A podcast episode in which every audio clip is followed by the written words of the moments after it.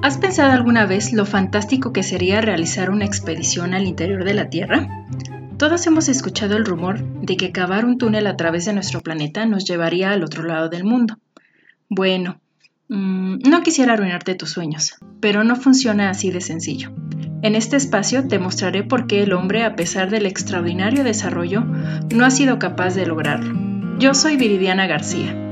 Te invito a escuchar el siguiente podcast.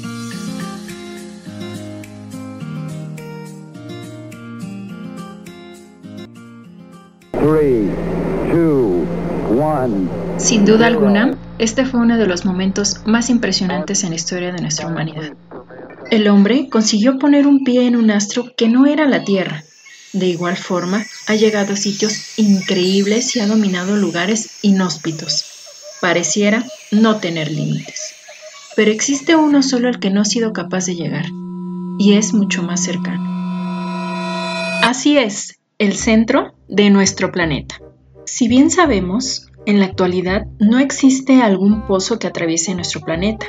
Sin embargo, hubo quienes intentaron realizarlo. Durante la década de los 70, la entonces Unión Soviética vivía uno de sus momentos de mayor apogeo. Nació su inquietud de conocer más detalles acerca del interior de la Tierra. Su proyecto fue nombrado el Pozo Superprofundo de Kola el proyecto comenzó en esta misma década y se ubicó en la península de Kola, al noroeste de Rusia. Te preguntarás, ¿por qué de esta ubicación? Bueno, precisamente la expedición se desarrolló en este punto debido a la cercanía con la discontinuidad de Mohorovice. Recordemos que las discontinuidades son estas zonas de transición entre una capa y otra. Esta en particular se encuentra entre el manto superior y el manto inferior. La excavación se desarrolló a paso firme durante años. En 1983, los soviéticos habían logrado alcanzar una profundidad de 12.000 metros. Nueve años más tarde, y después de algunos inconvenientes, tuvieron que desistir, debido al aumento drástico en la presión y temperatura que superaba por mucho los cálculos realizados en un principio. Tan solo se había logrado llegar a una profundidad de 12.262 metros.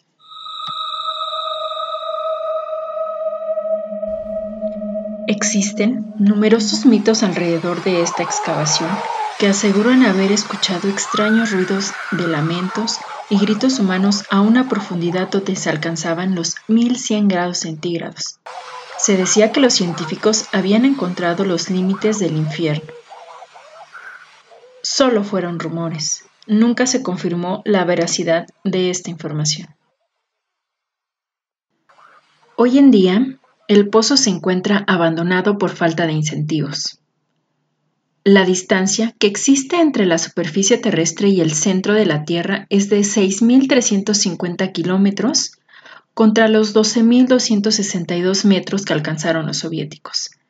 Esta comparación nos permite calcular que el hombre solo supuso el 0.2% del camino que hay hacia el centro de la Tierra. Así es, 0.2%. Ok, y a todo esto, ¿cómo sabemos qué hay en el interior de nuestro planeta? Por más que no se haya explorado, hay evidencia científica que nos permite conocer las características de nuestro núcleo terrestre.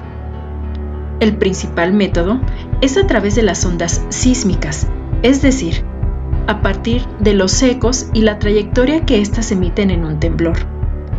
Esto nos permite conocer de qué están compuestas y la longitud de las diferentes capas internas de nuestro planeta. Al atravesar las capas con diferentes densidades y composiciones, estas ondas cambian la forma en que se trasladan. Entonces, ¿qué es lo que podemos encontrar al interior de la Tierra? Se identifican tres capas internas, corteza terrestre, manto y núcleo. La corteza terrestre es la capa más superficial formada por rocas ígneas, sedimentarias y metamórficas. Tiene un espesor de entre 5 y 70 kilómetros y a su vez se divide en corteza continental y oceánica.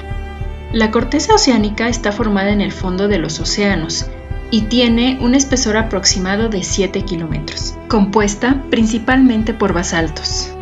Por su parte, la corteza continental es la capa que forman los continentes de nuestro planeta y tiene un espesor de hasta 70 kilómetros. Esta se conforma en su mayoría por granito. Al avanzar llegamos al manto, con una profundidad de hasta 2.900 kilómetros. A su vez, se divide en manto inferior y superior. En el manto superior, la temperatura oscila entre los 3.000 y los 1.400 grados centígrados y se encuentra en estado sólido y líquido. El manto inferior es más caliente y denso que el superior. La intensa presión mantiene esta capa en estado sólido. Finalmente llegamos al núcleo, ubicado entre los 2.900 y los 6.300 kilómetros de profundidad. Lo podemos separar en interno y externo, compuesto principalmente por hierro y níquel. Estudios recientes revelan que se trata de una gran esfera de cristal que no concuerda con la forma de la Tierra, ya que las ondas sísmicas viajan más rápido de polo a polo que de una punta a otra en el ecuador. Sorprendente, ¿verdad? El tiempo se pasa muy rápido y rápido hemos llegado al final de este podcast. No te pierdas el episodio 2 la próxima semana. ¡Feliz día!